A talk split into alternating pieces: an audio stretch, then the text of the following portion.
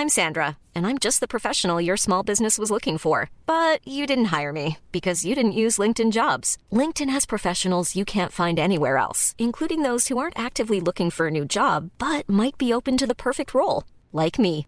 In a given month, over 70% of LinkedIn users don't visit other leading job sites. So if you're not looking on LinkedIn, you'll miss out on great candidates like Sandra. Start hiring professionals like a professional. Post your free job on linkedin.com/people today. Werbung von Avia Life, einem führenden Schweizer Unternehmen in der Longevity-Forschung. Avea bietet mit Nahrungsergänzungsmitteln effektive Lösungen für gesundes Altern und Verjüngung, damit sich Menschen so lange wie möglich gestärkt, lebendig und jugendlich fühlen. Bei der Entwicklung seiner hochwertigen Supplements nutzt Avea deshalb Inhaltsstoffe, die auf der Basis empirisch zusammengetragener und bewerteter wissenschaftlicher Erkenntnisse ausgewählt werden. Avea-Produkte sind für Menschen gemacht, die ihre Gesundheitsspanne verlängern und das Wohlbefinden stärken möchten. Avea ist mit der Entwicklung des Stabilizers ein Durchbruch in der Blutzuckerregulierung gelungen. Der Stabilizer kombiniert drei kraftvolle natürliche Inhaltsstoffe, die gemeinsam die Aufnahme von Kohlenhydraten aus den Mahlzeiten reduzieren und Blutzuckerschwankungen minimieren. Dadurch können durchschnittlich 40 Prozent der Kohlenhydrate bei der Nahrungsaufnahme blockiert werden. Hohe Blutzuckerwerte und Zuckerabstürze werden so vermieden. Der Stabilizer fördert eine reduzierte Fettspeicherung und unterstützt das Gewichtsmanagement. Er ist also ein guter Wegbegleiter für ein gesünderes Leben. Gerade bei festen kohlenhydratreichen Mahlzeiten wie Geschäftsessen, Geburtstagen oder anderen Feierlichkeiten, bei denen die Ernährung nicht immer optimal ist und zu viel Zucker konsumiert wird, ist der Stabilizer perfekt geeignet. Die einzigartige Formel unterstützt Ihren Körper dabei, einen ausgeglichenen Blutzuckerspiegel aufrechtzuerhalten sorgt für einen verbesserten Energiehaushalt und trägt zu weniger Heißhunger auf Süßes bei. Die Anwendung ist einfach, eine Kapsel 10 Minuten vor einer festen Mahlzeit, maximal zweimal am Tag. Für die sprichwörtliche Qualität und Reinheit birgt, dass Avea alle Produkte in der Schweiz entwickelt und testet. Die Inhaltsstoffe werden aus Rohwaren von qualitätsgeprüften, vertrauenswürdigen Lieferanten gewonnen. Außerdem bietet Avea eine Vielzahl von Produkten an, die auf die individuellen Bedürfnisse der Kunden abgestimmt sind. Dazu gehört auch ein DNA plus BioAge-Test, der den Kunden tiefe Einblicke in ihre genetische Verfassung ermöglicht. Neugierig geworden? Mehr Informationen gibt es unter avea-live.com. Avea bietet allen BTO-Hörern den Stabilizer mit 15% Preisvorteil auf die Erstbestellung.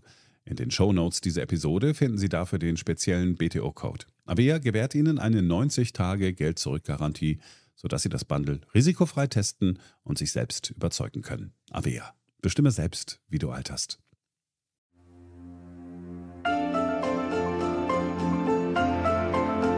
BTO Beyond the Obvious, der Ökonomie-Podcast mit Dr. Daniel Stelter. Featured bei Handelsblatt.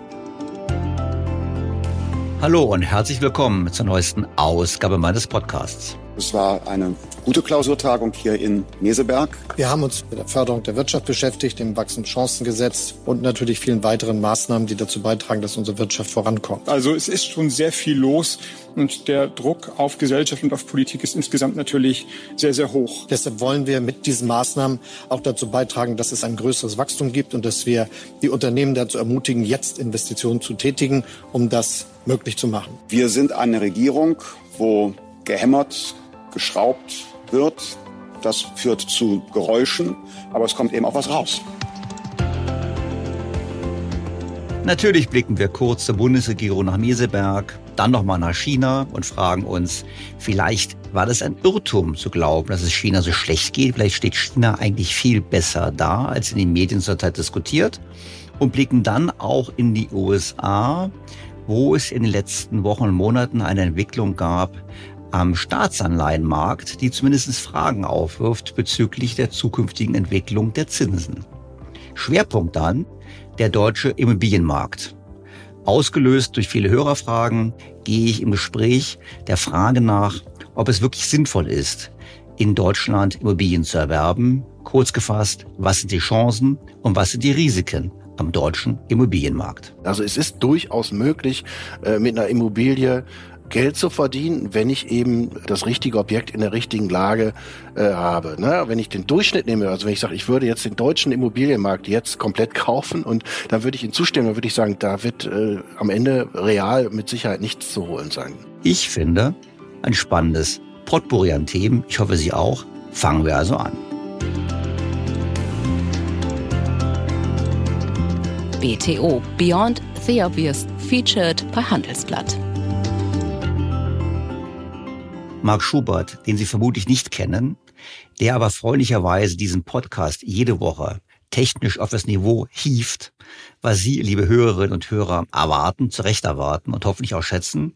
Dieser Marc Schubert meinte zu mir, Daniel, du musst doch etwas zu Meseberg sagen. Das ist aktuell.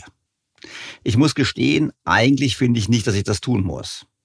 Aktuell ist es zweifellos, aber so richtig viel fällt mir dazu nicht ein. Denn was soll man sagen zu einem Paket, an dem nichts so richtig falsch ist? Also, nicht falsch zu sein, das ist natürlich sozusagen blöd, weil ich kann nicht viel kritisieren. Die Frage ist halt nur, was bringt es wirklich? Wir wissen, die Bundesregierung hat ein Zehn-Punkte-Programm bekannt gegeben. Punkt eins ist das sogenannte Wachstumschancengesetz. Damit sollen Anreize gesetzt werden für Investitionen und Innovationen. Konkret geht es um steuerliche Sparmöglichkeiten für Unternehmen durch bessere Abschreibung und anderes im Volumen von immerhin sieben Milliarden Euro pro Jahr. Soll man das kritisieren? Nein, das geht in die richtige Richtung. Doch vergessen wir nicht, Intel alleine bekommt 10 Milliarden. Ja, nur einmalig, aber dennoch. Ich finde, es genügt nicht, was jetzt getan wurde. Wir bräuchten viel mehr Maßnahmen, um gerade den Mittelstand in Deutschland zu unterstützen. Also ähm, die Regierung kennt die Lage, sie handelt und sie ist dabei auch agil und kann sich anpassen an andere Erfordernisse. Das ist doch eine gute Botschaft. Punkt zwei: Zukunftsfinanzierungsgesetz. Was so großspurig hier herüberkommt, ist nichts anderes als mehr Geld für Startups. Wir haben das in Folge 200 mit Johannes Reck von Get Your Guide ausführlich besprochen. Ja, es mangelt an Geldern. Aber es ist eben nicht eine Frage staatlicher Mittel, sondern vor allem auch eine Frage der Mobilisierung privater Mittel. Stichwort, warum können die Lebensversicherer nicht in Startups investieren? Das wäre ein wichtiger Hebel und ein paar hundert Millionen hier oder vielleicht eine Milliarde sogar von der Regierung ist gut gemeint, geht in die richtige Richtung, aber wird sicherlich die Finanzierungslücke zu den USA nicht mal ansatzweise schließen. Der dritte Punkt der Regierung ist dann der allgemein bekannte Klima- und Transformationsfonds. Wir wissen, die CO2-Abgaben, die wir alle zahlen, fließen in diesen Transformationsfonds und sollten eigentlich von dort in Form des Klimageldes an uns zurückgegeben werden. Das passiert nicht. Stattdessen werden die Mittel genutzt, um mehr oder weniger sinnvolle Dinge zu machen. Beispielsweise die Ansiedlung von Unternehmen hier zu subventionieren. Die Regierung betont, wie viel Milliarden sie hier in den kommenden Jahren ausgeben möchte. Tja, das ist schön. Ob das allerdings Wohlstand schafft, ob das allerdings dazu beiträgt, die wirtschaftliche Leistungsfähigkeit des Landes zu steigern, das darf sicherlich bezweifelt werden. Punkt 4. Erneut eine Bundesregierung, die sagt, wir möchten die Planungs- und Genehmigungsverfahren beschleunigen. Da kommt auch wieder das Stichwort der Deutschlandgeschwindigkeit. Ja, da kann man nur zustimmen. Natürlich brauchen wir eine Entschlackung bei Planungs- und Genehmigungsprozessen. Das kann man nicht kritisieren. Nur das Versprechen, das zu tun, gibt es nicht erst seit heute. Es gibt es seit Jahren und ich gehöre in das Lager derjenigen, die sagen, bitte tun statt nur versprechen. Punkt 5. Abbau der Bürokratie. Die Regierung schreibt wörtlich, in Deutschland ist über die Jahrzehnte ein regelrechtes Bürokratiedickicht entstanden, das nur noch schwer zu durchdringen ist. Dies sei, so die Bundesregierung, ein echtes Investitionshemmnis. Tja, das stimmt. Und dann wird gesagt, die Verwaltung in Deutschland soll den Unternehmen als Partner zur Seite stehen. Heute hat die Entbürokratisierung oder ich würde anders positiver formulieren, der moderne Staat weite Räume eingenommen. Ich will, ohne jetzt die ganze Herleitung nochmal wiederzugeben, nur darauf hinweisen, dass wir verschiedene Instrumente identifiziert und auch haben und auch umsetzen, die davor noch nicht da waren, sogenannte Praxischecks, also nicht aus der Verwaltung heraus zu sagen, wie es besser geht, sondern in die Betriebe, in die Unternehmen reinzugehen, denen über die Schulter zu schauen und daraus abzuleiten, wo man Dinge bündeln kann, auch sein lassen kann. Jetzt weiß ich nicht, was Ihre Erfahrung ist. Meine persönliche Erfahrung ist, dass die Bürokratie mich eher behindert, denn unterstützt. Also, ich höre die Worte, allein es fehlt der Glaube. Punkt 6, und jetzt wird es dann durchaus ein bisschen ironisch, ist dann sichere und bezahlbare Energie gewährleisten. Wörtlich schreibt die Bundesregierung hier Folgendes. Insbesondere um die Strompreise schnell zu senken, ist es zentral, die Stromproduktion vor allem aus Sonne und Wind zu beschleunigen und die nötigen Stromleitungen zu verlegen. Gleichzeitig gilt es, Wasserstoff zu beschaffen und die dafür benötigte Infrastruktur schnell aufzubauen. Die sichere Versorgung mit bezahlbarer Energie ist entscheidend für den deutschen Wirtschafts- und Industriestandort. Die Bundesregierung hat deshalb weitere Beschleunigungen beim Ausbau der Photovoltaik gearbeitet und wird es auch für Windanlagen an Land tun. Zentral ist zudem der Ausbau der Netze. Die Umsetzung der Kraftwerkestrategie wird dafür sorgen, dass der Neubau flexibler Kraftwerksleistung insbesondere mit Wasserstoff gesichert erfolgen wird. Eine wichtige Aufgabe der nächsten Monate und Jahre ist die Versorgung der Industrie mit Wasserstoff.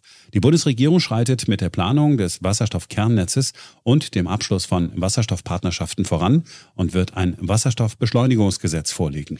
Wir wissen, dass diese Maßnahmen, die hier genannt werden, allesamt sehr teuer sind und deshalb nicht zu günstiger Energie beitragen.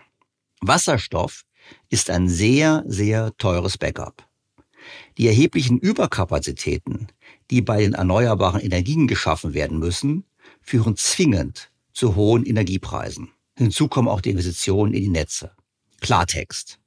Die Regierung lebt hier weiter in einer Illusion, die uns alle bereits jetzt sehr teuer zu stehen kommt und, so es nicht zu einem Kurswechsel kommt, in Zukunft noch teurer zu stehen kommen wird. Punkt 7. Die Bundesregierung möchte die Digitalisierung voranbringen. Tja, wer könnte dem widersprechen? Komisch ist nur, dass im Bundeshaushalt die Ausgaben für Digitalisierung, zumindest in der Vorlage für 2024, gekürzt werden. Das hatten wir schon im Podcast besprochen. Punkt 8. Fachkräfte für Deutschland. Da wird über Zuwanderung gesprochen. Aber es gibt kein Wort zu den fast drei Millionen unter 35-Jährigen, die in Deutschland leben und keine Berufsausbildung haben. Wäre es nicht dringend an der Zeit, hier zu handeln? Im Punkt 9 versucht die Bundesregierung, das zumindest anzudeuten. Stichwort Zukunft fördern.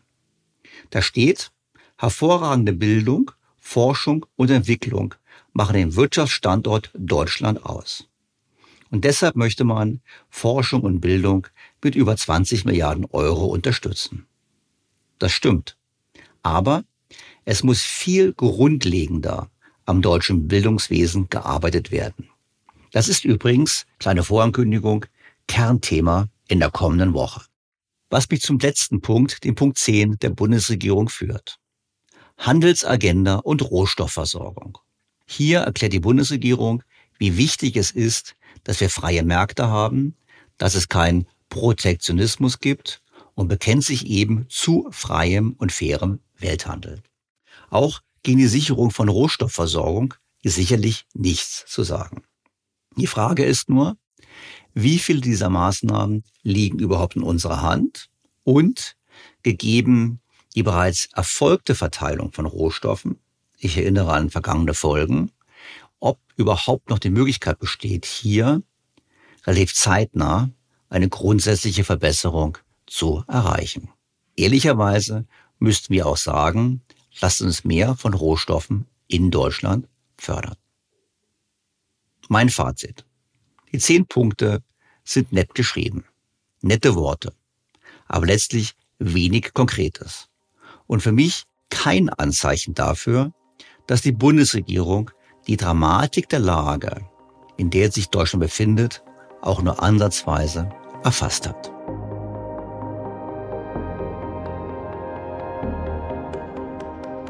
In der vergangenen Woche haben auch wir uns in diesem Podcast intensiv mit der Situation in China beschäftigt. Wir haben gesehen, dass China vor unstrittigen Problemen steht. Einer hohen Verschuldung, Überkapazitäten im Immobiliensektor, einer schwachen Inlandsnachfrage und verschiedenen anderen Faktoren. Die Frage ist nur, muss das alles auf eine Krise hindeuten? Viele denken, dem ist so. So steht, wie letzte Woche bereits erklärt, die Gefahr einer Bilanzrezession im Raum. Und diese Bilanzrezession könnte in der Tat dazu führen, dass China vor einer Phase, einer sehr langen Phase, geringen Wachstums steht. Das liegt daran, dass Unternehmen und Privathaushalte sparen müssen, also Verschuldung abbauen und aufgrund dieses Sparens eben weniger Nachfrage haben nach Konsumgütern oder weniger Mittel haben zum Investieren. Doch schaut man genauer hin, so stellt man fest, dass ein Abbau der Verschuldung in China noch gar nicht erfolgt. Das heißt, so gesehen haben wir noch gar keine Bilanzrezession. Pro und Contra Bilanzrezession hat die Financial Times in der vergangenen Woche ausführlich diskutiert. Dabei bringt Martin Wolf, der angesehene Kommentator der Financial Times, zu volkswirtschaftlichen Themen seine Sicht so auf den Punkt. Eine Bilanzrezession im Immobiliensektor wird wie in Japan, Spanien und Irland sicherlich große Auswirkungen auf die Wirtschaft haben. Die Immobilieninvestitionen waren ein starker Motor der chinesischen Wirtschaft. Dabei dürfte in China bereits eine Verlangsamung des Schuldenwachstums eindeutig kontraktiv sein. Insofern handelt es sich um eine Bilanzrezession, aber bisher eine schwache oder eine in einem sehr frühen Stadium. Es ist eine Rezession, die durch das Ende der Schuldenanhäufung ausgelöst wird. Es gibt aber auch ganz andere Stimmen. So hat das in China ansässige, ursprünglich französische Analysehaus GAFCAL zusammengetragen, was alles dafür spricht, dass China eben kein Problem hat. Richtig. Gründe dafür, warum China nicht vor einem wirtschaftlichen Problem steht. Nachdem ich in meinem Podcast versuche, dem Anspruch des Beyond the Obvious gerecht zu werden, schauen wir uns diese sechs Punkte, die dort als Argumente angeführt werden, mal genauer an. Der erste Punkt ist die Entwicklung der Bankaktien. Bei GAFCAL betrachten wir Bankaktien als Frühindikatoren für finanzielle Schwierigkeiten. Wenn wir sehen, dass Bankaktien neue Tiefststände erreichen, ist das meist ein Signal dafür, dass Anleger so schnell wie möglich den Ausstieg anstreben sollten. Dies war 2007, 2008 in den USA der Fall. Zwischen Februar 2007 und Juli 2008, sechs Wochen vor dem Zusammenbruch von Lehman Brothers, verloren Bankaktien 60 Prozent ihres Wertes. Das gleiche Muster zeigte sich in Europa. Zwischen Januar 2010 und August 2011 fielen die Bankaktien der Eurozone um 45 Prozent und stürzten auf neue Tiefststände, noch bevor die Spreads der Staatsanleihen zu explodieren begannen. Und was passiert in China? Es lässt sich nicht leugnen, dass chinesische Bankaktien in den letzten Jahren nicht das beste Investment waren. Dennoch sind chinesische Bankaktien im letzten Jahrzehnt immer noch deutlich gestiegen. Und in diesem Jahr haben sie nicht einmal den Tiefststand von 2022 erreicht, der am 31. Oktober nach dem Parteitag der Kommunistischen Partei Chinas erreicht wurde. Chinesische Bankaktien scheinen demzufolge kein kurzfristiges Armageddon für den Finanzsektor anzukündigen. Das ist, wie ich finde, eine klare Aussage. Die Analysten von GAFCAL gehen noch weiter. Betrachtet man die Performance des vergangenen Jahres, scheint dies darauf hinzudeuten, dass ein Problem mit den Banken eher in den USA als in China liegt, wo die Bankaktien seit Jahresbeginn unverändert geblieben sind.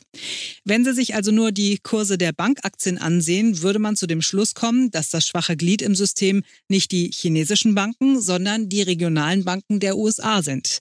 In den vergangenen fünf Jahren kam es bei US-Regionalbanken zu zwei massiven Ausverkäufen. Über diese Probleme der US-Banken haben wir auch in diesem Podcast bereits mehrfach ausführlich gesprochen.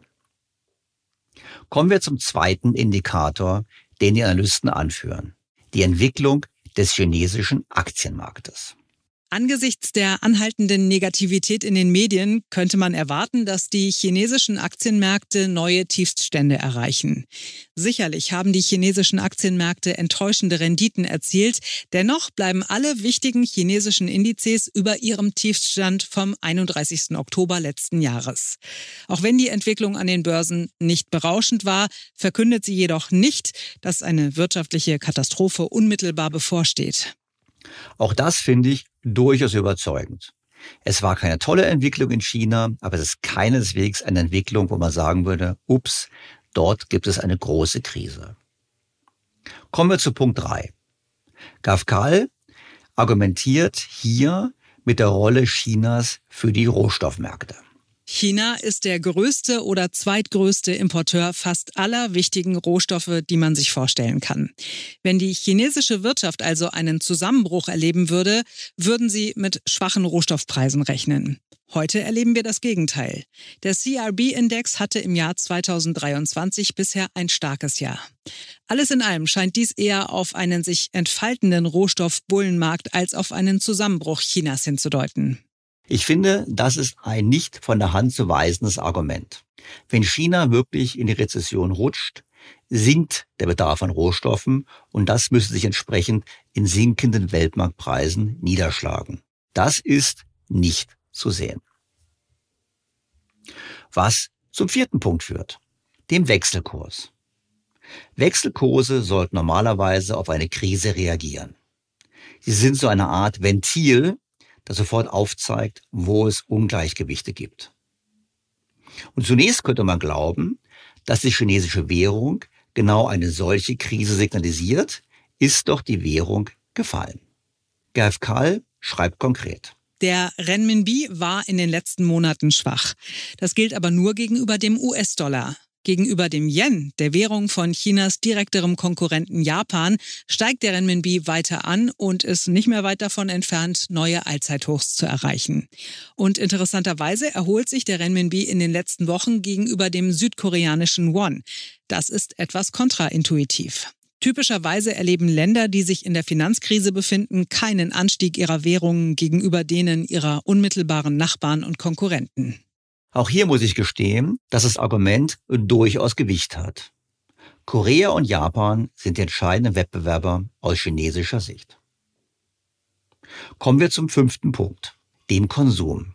Viele Seiten merken an, dass der Konsum in China deutlich nachgelassen hat. Gafkal trägt die Evidenz zusammen, die nicht dazu passt. So ist zum Beispiel der Tourismus nach Macau wo die Chinesen gerne Spielcasinos besuchen, wieder auf dem Vor-Corona-Niveau von 2018.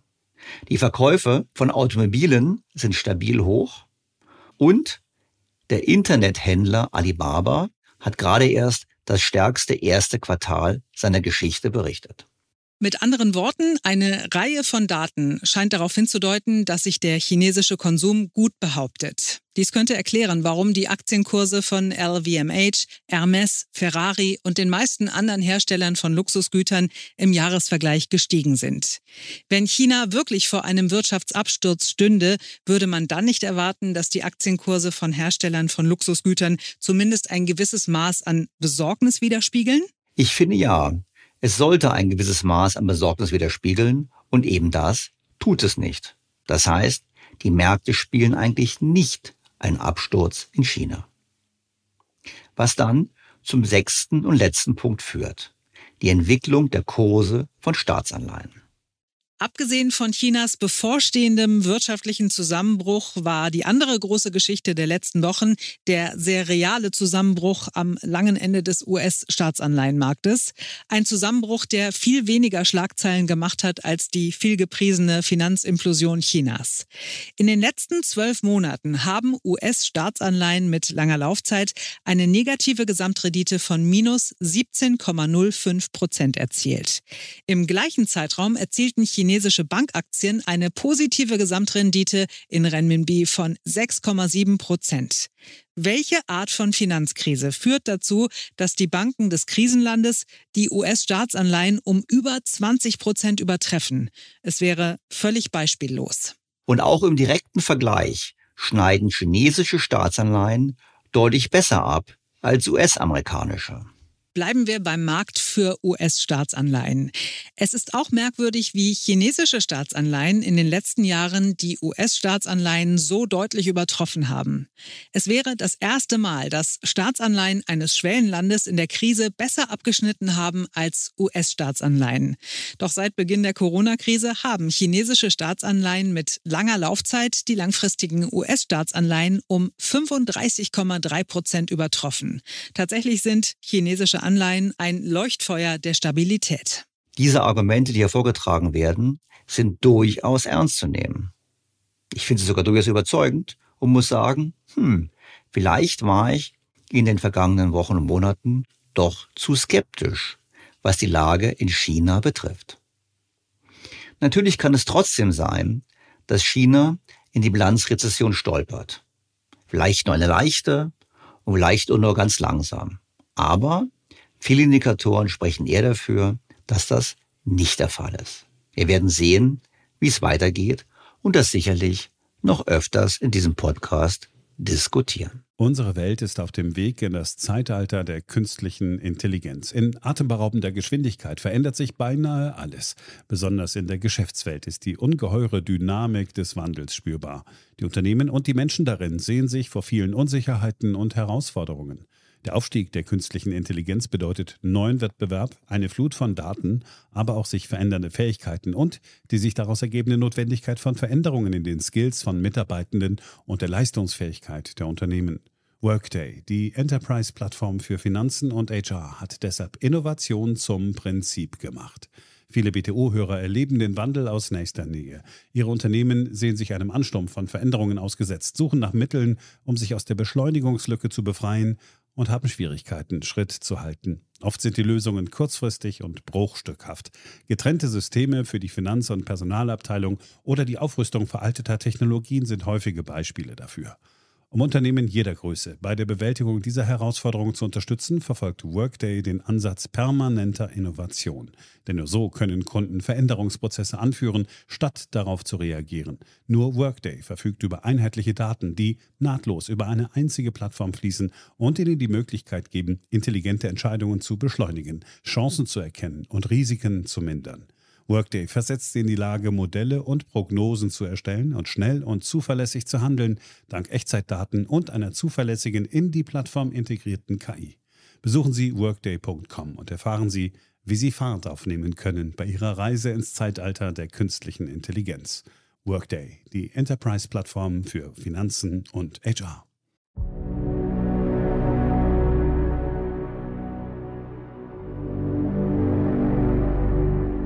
Die Studie von Gav Kall wirft übrigens noch eine andere Frage auf. Die Autoren fragen sich, warum alle über China reden, aber nicht über die Entwicklung am Markt für US-Staatsanleihen. Denn der Markt für US-Staatsanleihen ist sehr wichtig. Es ist der größte Anleihenmarkt der Welt. Man könnte sogar sagen, er ist das Fundament des globalen Finanzsystems. Und hier sind die Anleihen, die Kurse der Anleihen innerhalb eines Monats um neun Prozent eingebrochen. In den letzten paar Tagen haben sich die Kurse wieder erholt, aber wie gesagt, davor ein Einbruch um fast zehn Prozent. Und, jetzt kommen die Argumente von Gav Kall, es ist erstaunlich, dass dieser Kursverlust ohne nennenswerte Nachrichten stattfand. Es gab keine Äußerungen von der Politik, es gab keine Änderungen in der Politik und auch die Aussagen von Jerome Powell in Jackson Hole haben eigentlich nicht viel geändert. Im Grunde sind die Kurse langfristigen Staatsanleihen gefallen, ohne dass es echte Neuigkeiten gab. Tja, woran könnte das liegen? Gav Karl kommt mit einer, wie ich finde, gewagten These, die ich Ihnen, liebe Hörerinnen und Hörer, dennoch nicht vorenthalten möchte. Ist es angesichts der Tatsache, dass China aktiv versucht, eine größere Rolle des Renminbi im weltweiten Zahlungsverkehr aufzubauen, wirklich überraschend, dass die westlichen Medien Chinas Schwächen hervorheben? Wahrscheinlich nicht. Ein chinesischer Zusammenbruch, der an die Asienkrise von 1997 erinnert, wäre genau das, was der Arzt für einen kränkelnden US-Staatsanleihenmarkt angeordnet hätte. Ein globaler Deflationsschock, der einen neuen Nachfrageschub für den sicheren Hafen der US-Staatsanleihen auslösen würde. Dies kommt jedoch vorerst nicht zustande, weshalb der Ausverkauf bei US-Staatsanleihen anhält. Aber auch der chinesische Zusammenbruch bleibt aus. Ich persönlich bin kein Freund von Verschwörungstheorien. Insofern überzeugt mich die Argumentation von Gav Kahl an dieser Stelle nicht. Entscheidend bleibt aber Folgendes. Die Anleihenkurse sind gefallen, spiegelbildlich sind die Zinsen gestiegen. Woran könnte das liegen? Nun, Pessimisten könnten sagen, die Entwicklung deutet darauf hin, dass die Inflation eben noch nicht besiegt ist und wir vor einem weiteren Schub stehen. Und da habe ich eine Argumentation bzw. Überlegung sehr interessant gefunden, die ich an anderer Stelle gelesen habe. Nämlich folgende. Wir wissen, durch den Umbau auf erneuerbare Energien mit all den bekannten Problemen werden die Energiekosten steigen. Wir wissen auch, dass die fossilen Brennstoffe endlich sind, weshalb auch deren Preis nun strukturell steigen dürfte. Vor allem der Preis von Öl. Denn die USA die seit Jahren ein Ölexporteur gewesen sind, werden wieder zu einem Importeur von Öl werden, weil die eigenen Vorräte zu Ende gehen. Die Folge steigender Energiepreise ist ein strukturell steigendes Preisniveau. In der Theorie würde man zwar sagen, steigende Preise eines Gutes, also jetzt konkret Energie, werden kompensiert durch sinkende Preise anderer Güter, weil die eben weniger nachgefragt werden, sodass es am Ende keine Inflation gibt, sondern nur eine andere Zusammensetzung der Ausgaben von Bürgern und Unternehmen. Aber so ist es eben nicht bei Energie. Energie, das ist meine These, schlägt letztlich auf alle Preise durch. Folgt man dieser Argumentation, könnten wir in der Tat in eine Welt kommen, in der wir nachhaltig steigende Energiepreise, deshalb auch nachhaltig höhere Inflation haben und daraus abgeleitet eine Welt steigender Zinsen. Das wäre also die Erklärung eines Pessimisten für den Anstieg der Zinsen in den USA. Man kann natürlich auch optimistisch auf den Zinsanstieg blicken. Optimisten könnten argumentieren, dass der höhere Zins für das höhere Wachstumspotenzial der USA steht. Wir wissen, höhere Wachstumsraten gehen regelmäßig mit höheren Zinsen einher. Woher sollte das höhere Wachstum kommen? Nun, zum Beispiel aus Innovation. Denken wir an einen möglichen Boom aufgrund der künstlichen Intelligenz. Es gibt einige, die sagen, dass damit bereits die nächste Kondratjew-Welle angestoßen wird. Auch das hatten wir bereits in diesem Podcast. Ein weiterer Grund könnte aber ein problematischerer sein, nämlich wir haben einen Konjunkturschub gerade, der in den USA ausgelöst wurde durch beide NOMEX. Also die massive staatliche Verschuldung zum Zwecke der Ansiedlung von Industrie. Wir wissen ja, der sogenannte Inflation Reduction Act ist nichts anderes als ein protektionistisches Subventionsprogramm, um Industrie in die USA zu locken. Und die Dimensionen der staatlichen Verschuldung sind durchaus beachtlich. So rechnet das überparteiliche Congressional Budget Office vor, dass das Defizit im Jahr 2023 bei 5,3 Prozent des Bruttoinlandsproduktes liegen wird. Im kommenden Jahr soll es bereits auf 6,1 Prozent steigen.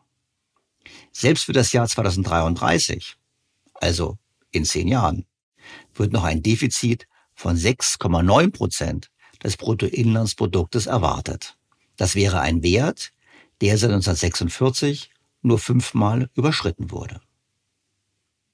Und so gesehen kann es auch sein, dass die Zinsen in den USA nicht steigen, weil die Märkte davon ausgehen, dass es Innovation gibt oder großes Wachstum oder weil die Märkte davon ausgehen, dass wir jetzt kurzfristig eine höhere Inflation bekommen, sondern weil die Märkte die staatlichen Finanzen als auf einem nicht nachhaltigen Pfad befindlich einschätzen.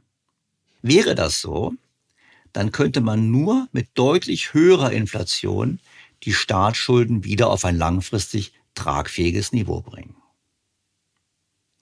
Jetzt wird der eine oder andere sagen, Herr Stelter, das stimmt doch nicht. Schauen Sie doch nach Japan. Die haben deutlich höhere Schulden und kein Problem. Das stimmt. Aber auch die japanischen Staatsschulden sind nur deshalb tragbar, weil die Zinsen auf einem Rekordtief verharren.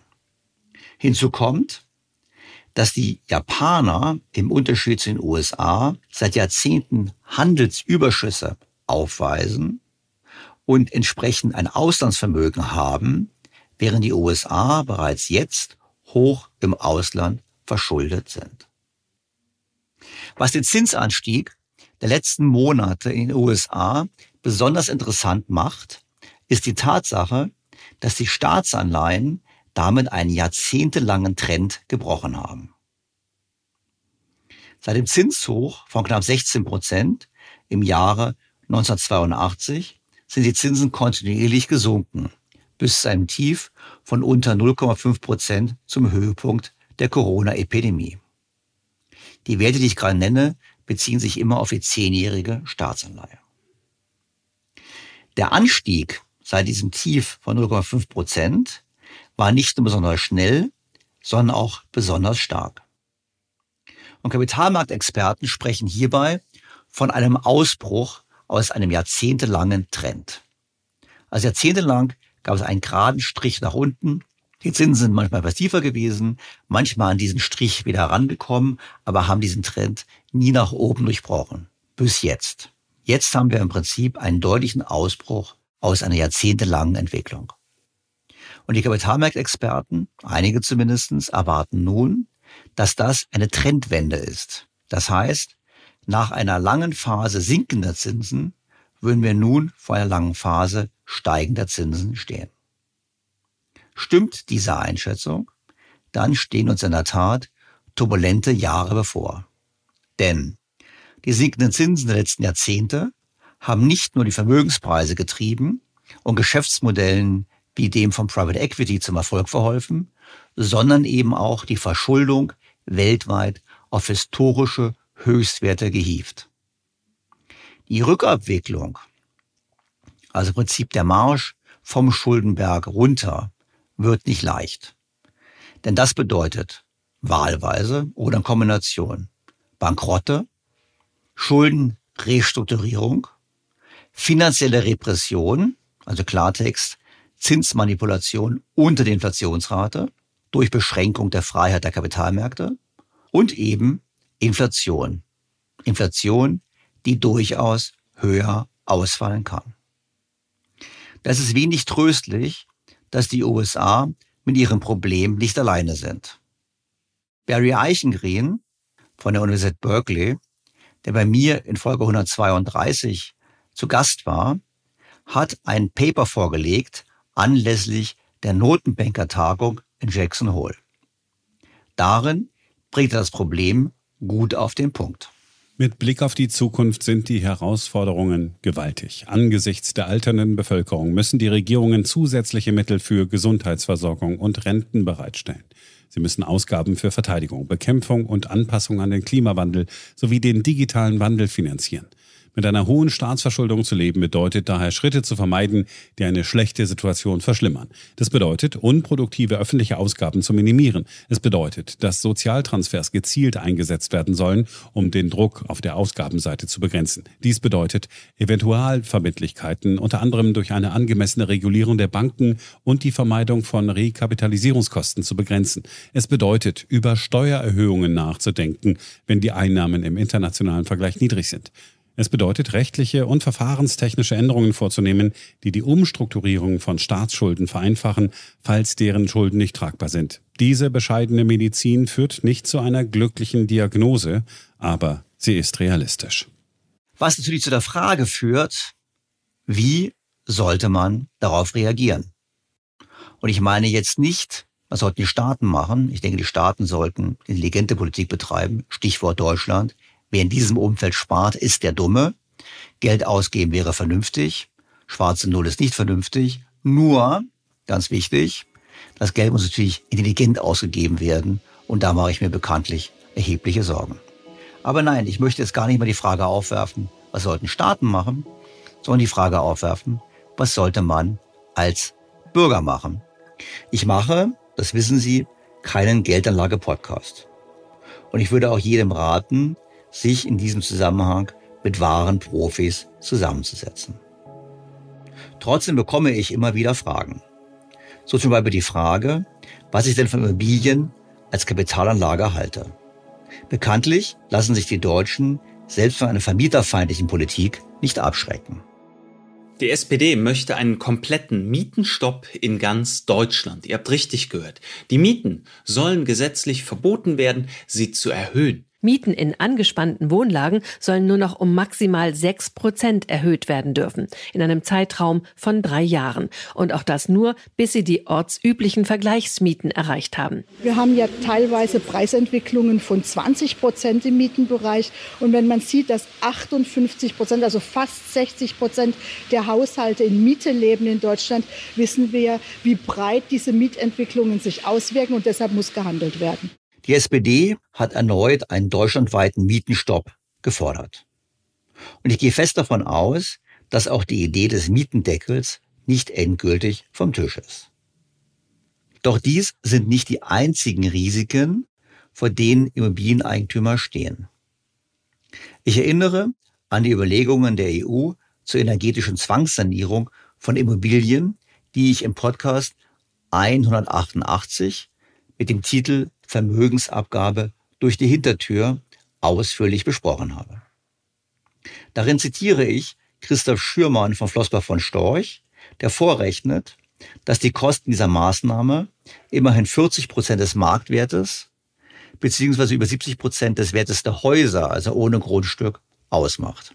Es ist im Prinzip eine massive Vermögensvernichtung, wie Christoph Schürmann vorrechnet. Ein neues Dach in der Gemeinde Eikelow in der Lüneburger Heide kostet genauso viel wie in der nächsten Großstadt Hannover. Im Heidekreis sind großzügige Häuser im Bestand schon für um die 180.000 Euro zu haben. In der niedersächsischen Landeshauptstadt bekommen Käufer dafür gerade einmal zwei Studentenapartments. Die Kaufkraft auf dem Land ist eben regelmäßig spürbar niedriger als in der Großstadt. Im Beispielfall um 8,1 Prozentpunkte. Sanierungskosten schlagen deshalb stärker ins Kontor der Eigentümer. Dies könnte dazu führen, dass Eigentum besonders im ländlichen Raum nicht mehr zu halten sein wird. Klartext. Die Sanierungskosten liegen in diesem Beispiel über dem Wert der Immobilie. Dennoch denken trotz dieser Risiken viele, man könnte auf die Immobilie setzen bei der privaten Altersvorsorge. In einer neuen Studie rechnet Schürmann vor, dass sich Immobilien nur unter sehr optimistischen Annahmen rechnen. Folgendes kann man dort lesen. Unter sehr günstigen Annahmen, die auch über ein Vierteljahrhundert Gültigkeit behalten müssen, kann ein ausgewähltes Immobilieninvestment mit Aktien mithalten. Selbst dann aber liegt die Risikoprämie nur geringfügig oberhalb der Aktienanlage.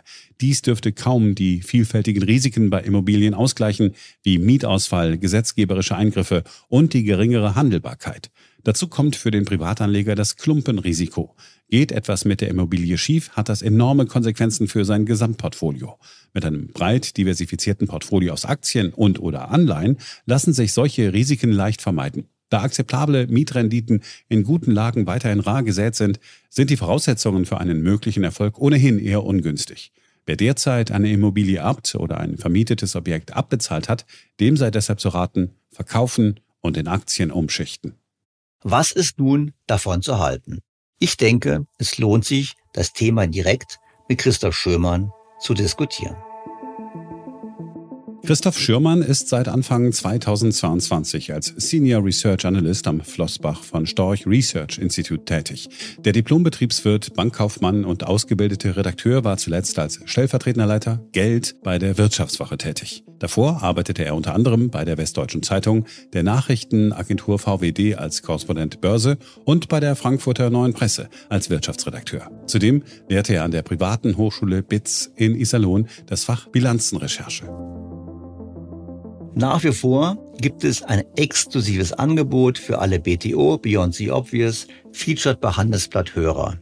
Testen Sie Handelsblatt Premium für vier Wochen lang für nur einen Euro und bleiben Sie so zur aktuellen Wirtschafts- und Finanzlage informiert. Mehr erfahren Sie unter handelsblatt.com-mehr Perspektiven und auch in den Show Notes zu dieser Ausgabe. Und jetzt zu meinem Gespräch mit Christoph Schümmern. Sehr geehrter Herr Schümmern, ich freue mich ausgesprochen, Sie in meinem Podcast begrüßen zu dürfen. Ja, Herr Stelter, ich äh, freue mich sehr über die Einladung und bin gespannt auf unser Gespräch. Ja, das bin ich auch. Und zwar aufmerksame treue Hörer meines Podcasts kennen Ihren Namen natürlich schon, weil ich habe Sie ja im Zusammenhang mit der angedachten EU-Regulierung zum Thema Gebäude, Energieeffizienz ausführlich zitiert in meinem Podcast. Und jetzt habe ich mir gedacht, statt Sie nur zu zitieren, spreche ich doch mit Ihnen mal direkt. Denn viele meiner Hörer schreiben mir immer und sagen, Herr Stelter, soll ich eine Immobilienanlage machen, soll ich keine Immobilienanlage machen? Und ich betone an dieser Stelle nochmals, es ist kein Geldanlage-Podcast, den ich mache und auch unser Gespräch dient nicht der Geldanlageempfehlung. Aber ich glaube, es lohnt sich schon so ein bisschen genauer über den Immobilienmarkt nachzudenken. Und vielleicht sage ich Ihnen ganz kurz, wo immer mein Gedanke war. Mein Gedanke war früher immer so, die Demografie spricht eigentlich gegen Immobilien. Bald habe ich mehr Verkäufer als Käufer. Jetzt hat sich das ein bisschen geändert, weil mehr Zuwanderung, die Bevölkerung wächst. Aber strukturell hätte ich immer noch gedacht, so eigentlich ist es in Deutschland so eine komische Situation. Wirklich Angebot, Nachfrage, demografischer Wandel muss sich auch niederschlagen. Auf der anderen Seite haben wir es zu tun mit einem Markt, wo überwiegend Mieter sind, wo die Politik will eingreift, viel Regulierungen sind, Mietendeckel, Mietpreisbremse, alles mögliche drum und dran. Und wir haben eben diese ganzen Risiken da mit EU-Auflagen etc. Weshalb ich, obwohl ich, das muss ich aus Transparenz sagen, obwohl ich selber im BIM besitze, dass ich eigentlich sage so, hm, wahrscheinlich ist es besser, man hat keine Immobilien in Deutschland. Das war so ein bisschen meine Sichtweise, aber natürlich ist es meine persönliche Sicht, die wahrscheinlich in der Art und Weise gar nicht richtig stimmt. Und darum dachte ich mir, ich spreche mal mit jemandem, der richtig Ahnung hat von dem Markt. Also, beginnen wir mal. Wie sehen Sie denn sozusagen den deutschen Immobilienmarkt? Ja gut, also erstmal müssen wir konstatieren, dass wir jetzt eine, eine interessante Situation haben, weil die Nachfrage ja eigentlich hoch ist oder hoch sein müsste, wenn man sieht, was in den vergangenen Jahren passiert ist. Jetzt sind ja sogar die Preise gefallen. Ne? Statistisches Bundesamt hatten wir jetzt 6,8 Prozent. Es gibt den neuen Index Greix.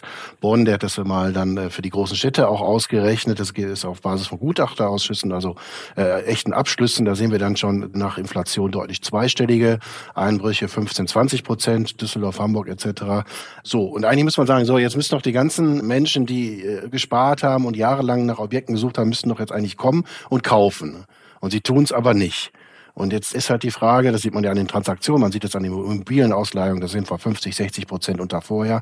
Und jetzt muss man sich natürlich die Frage stellen, warum tun sie es nicht? Und mein Eindruck ist zum einen, natürlich gibt es jetzt die große Unsicherheit. Es gibt auf der einen Seite ne, die Diskussion ums Heizungsgesetz, was jetzt nochmal verschoben wurde äh, in der Abstimmung und eben im Hintergrund äh, lauert noch die EU. Das heißt, von zwei Seiten habe ich als Immobilienkäufer, wenn ich jetzt nicht in den Neubaubereich gehe, sondern in den Bestand, muss ich halt mit ja unkalkulierbaren Kosten irgendwo irgendwo rechnen. Und das, das verunsichert sicherlich. Dann habe ich kalkulierbare Kosten, das sind die Zinsen. So, jetzt haben wir Zinsen auf zehn Jahre, liegen wir jetzt dreieinhalb, vier Prozent bei guter Bonität. Wir waren in Tiefen bei 0,5, 0,6 Prozent. Das heißt, auf jetzt mal auf eine halbe Million gerechnet. Im Bestfall konnte ich 3000 Euro, hatte ich Zinsbelastung. Äh, jetzt liege ich da plötzlich bei 20.000 Euro. Plus natürlich immer die Tilgung obendrauf. Das bremst ganz offensichtlich die Nachfrage enorm. Das heißt auch diejenigen, die vielleicht noch vor zwei Jahren oder vor einem Jahr kaufwillig waren, nehmen da jetzt erstmal Abstand oder sie haben einfach dann aufgrund der höheren Zinsen also der, der Immobilienpreisrückgang, der leicht, den wir im Durchschnitt sehen, der gleicht das eben nicht aus, äh, stellen einfach fest, das können wir uns nicht leisten. Ne? Und da kommen natürlich auch noch dazu die Banken ins Spiel, die natürlich auch nicht freihändig einfach Kredite, Immobilienkredite äh, vergeben können, sondern natürlich auch an Kriterien gebunden sind, müssen natürlich auch eine Aufstellung machen, was kann sich denn ja, die Familie, sage ich jetzt mal, einfach leisten nach Kosten. Ich muss natürlich auch mit einberechnen, Mensch, wie ist der energetische Zustand, was könnte da kommen, um dann zu sagen, Mensch, ja, wir können dir äh, vielleicht 200.000 leihen, aber die 300.000, die du brauchst, das können wir nicht machen. So, das denke ich, ist so im Moment der Stand. Das ist ja gut, das ist eine schöne Beschreibung, wobei natürlich jetzt zwei Dinge mir in den Kopf kommen. Zum einen kommt mir in den Kopf ist, wie wichtig ist eigentlich die Familie als Käufer? Ich meine, wird der Immobilienmarkt nicht zunehmend auch ein Markt für Großinvestoren? Also wir reden jetzt über, wir haben das Einfamilienhaus, oder die Wohnung für die Familie jetzt im Hinterkopf, aber ich könnte mir fast vorstellen, für die Gesamtmarkt beeinflussender ist, was die Allianz macht. Ob die Allianz im großen Stile Immobilienpakete kauft oder die Volovia oder internationale Investoren. Wie schaut's denn da aus? Ja, da haben wir im Prinzip dasselbe Phänomen. Es sind alle in den deutschen Immobilienmarkt reingedrängt. Ja, Investoren, große Pakete sind umgegangen in den vergangenen Jahren und das ist komplett weggebrochen. Die äh, deutschen Börsennotierten, Vonovia haben Sie angesprochen, LEG zum Beispiel, die sind jetzt, stehen jetzt auf der Verkäuferseite und die machen das auch kleinteilig. Also da können Sie auch eine einzelne, einzelne Immobilie kaufen. Es sind einige Pakete umgegangen, aber da reden wir dann nicht über die großen Transaktionen, sondern eher über, ja, so, so mittelgroße.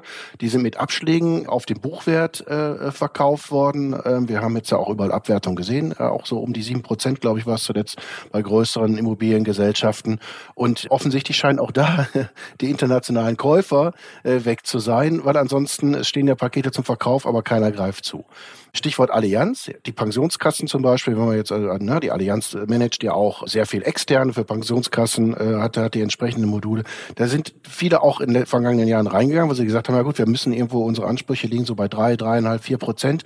Die bekommen wir nicht mehr bei sicheren Zinsen, also fangen wir selber an, Immobilien zu, zu managen, zum Teil auch kleinteilig.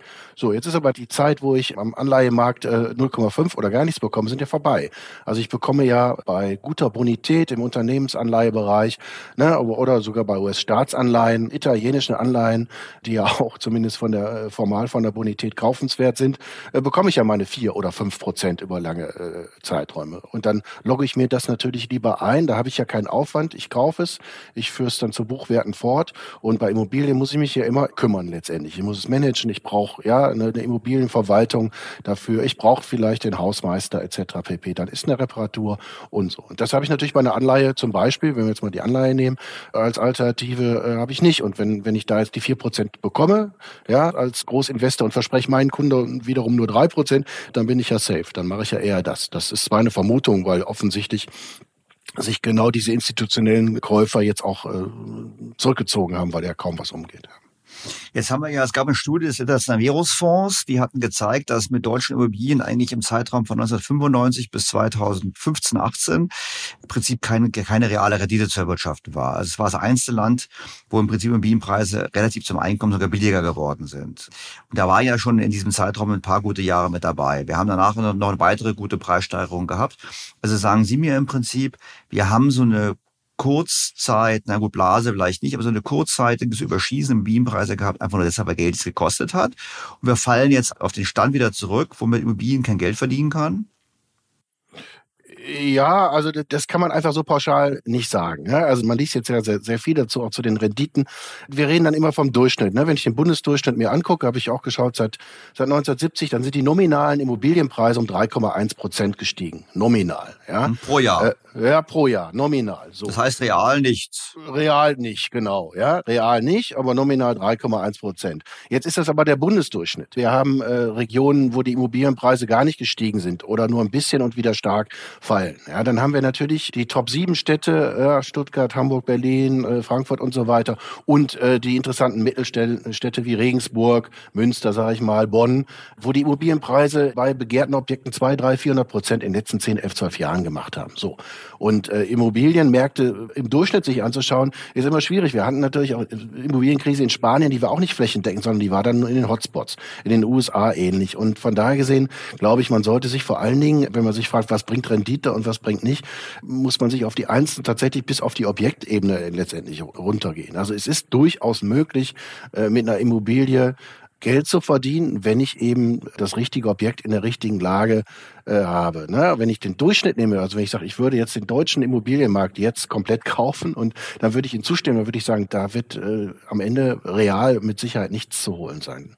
Ich nehme mal das Beispiel, wenn ich Pirmasens und Hamburg mir angucke, ja, dann ist es Pirmasens strukturschwach, da fallen die Immobilienpreise. In Hamburg sind sie jetzt nur ein bisschen gefallen, ja, das ist so ein Durchschnitt, ne? Pirmasens plus Hamburg, dann, dann habe ich vielleicht den deutschen Immobilienmarkt en gros, aber ich kaufe ja nicht in Pirmasens und in Hamburg, sondern ich kaufe ja nur an einem Standort und da hat sich Hamburg in den letzten Jahren einfach, letzten zehn Jahren sehr stark gelohnt und Pirmasens hat sich überhaupt nicht gelohnt. So, also das deswegen, ja, äh, Immobilien ist ein ganz individuelles Geschäft. Ich habe eben sehr heterogenen Markt, aber ich gebe Ihnen recht. Wir haben diesen zinsinduzierten ganz steilen Anstieg nochmal gehabt, ja, in den vergangenen Jahren und jetzt äh, fallen wir aufgrund der höheren Zinsen, das ist ja ein funktionierender Markt letztendlich, fallen wir da zurück und wir sehen eine große Kaufzurückhaltung wegen der Unsicherheit, was eben die energetischen Sanierungspflichten zwinge betrifft. Auf, auf die kommen wir gleich nochmal. Aber ich habe eine Frage. Ich habe jetzt ja, wenn ich Ihnen zuhöre, ich bin ja jemand, der mal sagt, Mensch, die Deutschen, sie sind so arm, relativ zu den anderen Ländern. Wir haben ja weniger Privatvermögen, auch gerade relativ zur Wirtschaftsleistung, weil wir so eine geringe Immobilienquote haben. Auf der anderen Seite, wenn ich Ihnen zuhöre, könnte ich doch sagen, die Deutschen haben recht, dass sie nur mieten.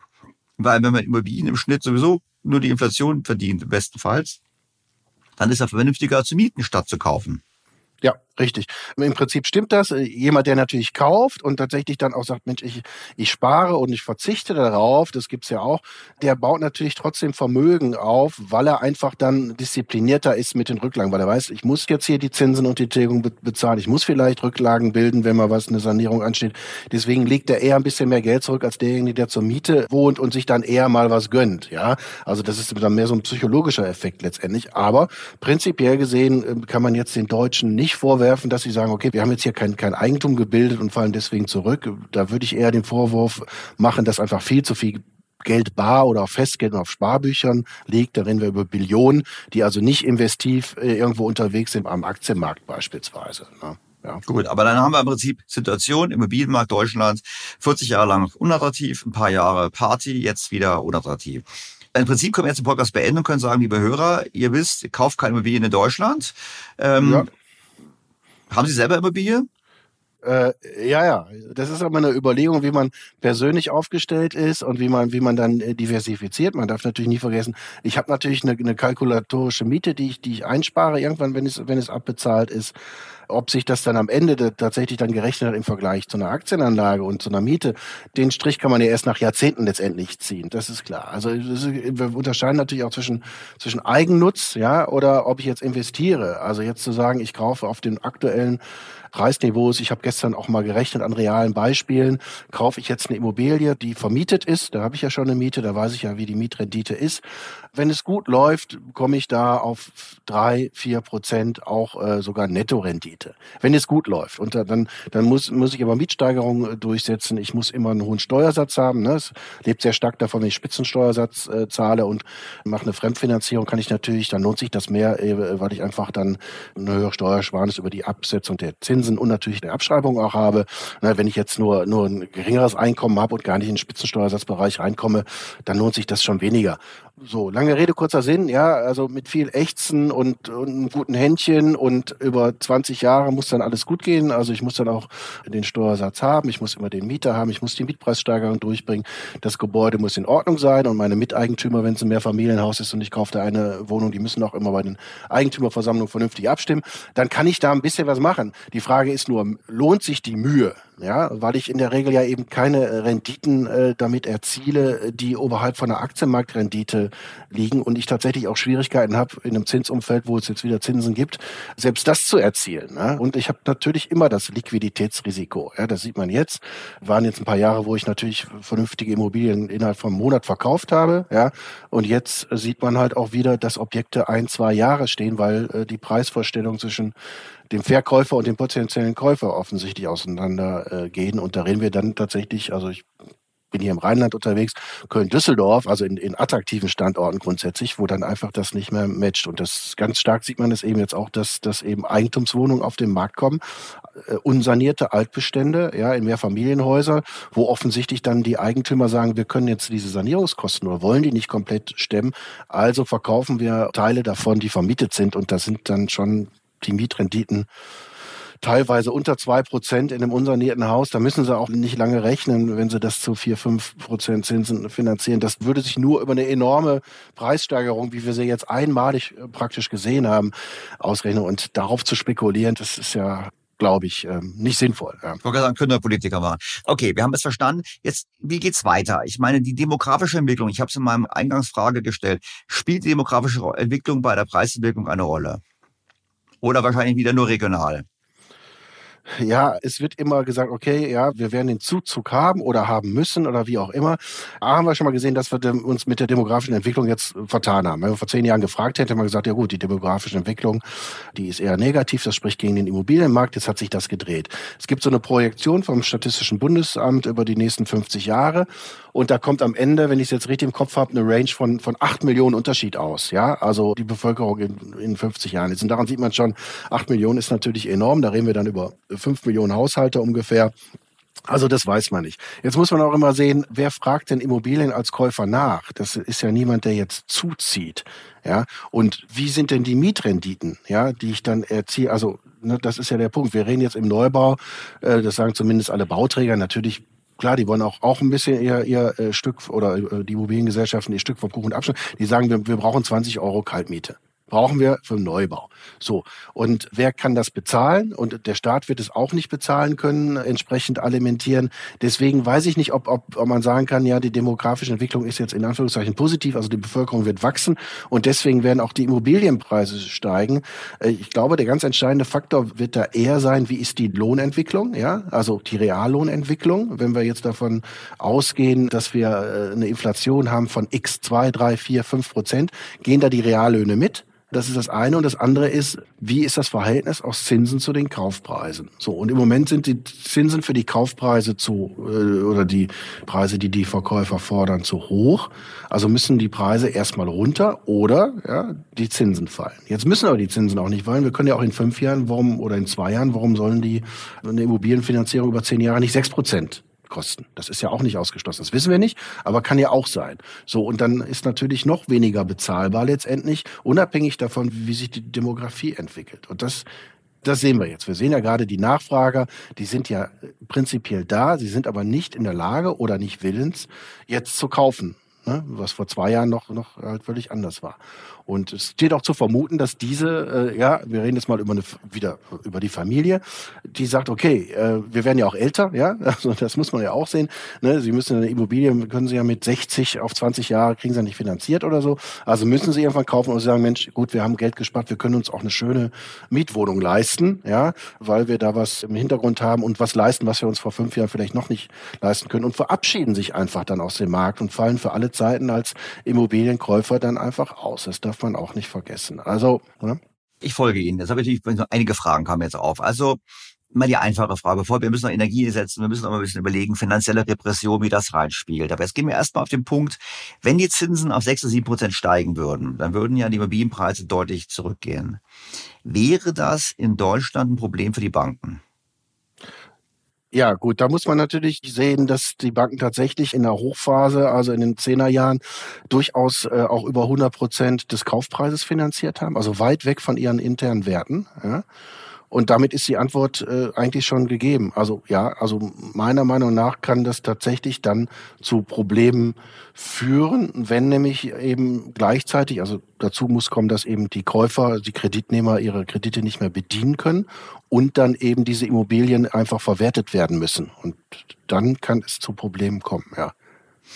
Gut, das heißt aber auch, meine, gilt es das nur für Deutschland oder gilt es für ganz Europa? Ich meine, wir hatten ja in Europa, wir hatten ja in Spanien, hatten wir die Immobilienblase ja früher schon. Oder ist es jetzt sozusagen quasi, wiederholen wir jetzt im Kleinen das, was die Spanier und die Iren vor zehn Jahren hatten? Ja, das kann man vielleicht gut sagen. Also äh, gefährlich ist noch ein bisschen in Skandinavien auch, wo einfach die, die Finanzierungslaufzeiten, also von Krediten bei uns, haben wir so eine Durchschnittslaufzeit von zwölf Jahren. Also das heißt, im Durchschnitt wird ein Immobiliendarlehen ausgereicht und läuft dann zwölf Jahre, ja, 12,2 Jahre oder so im Moment.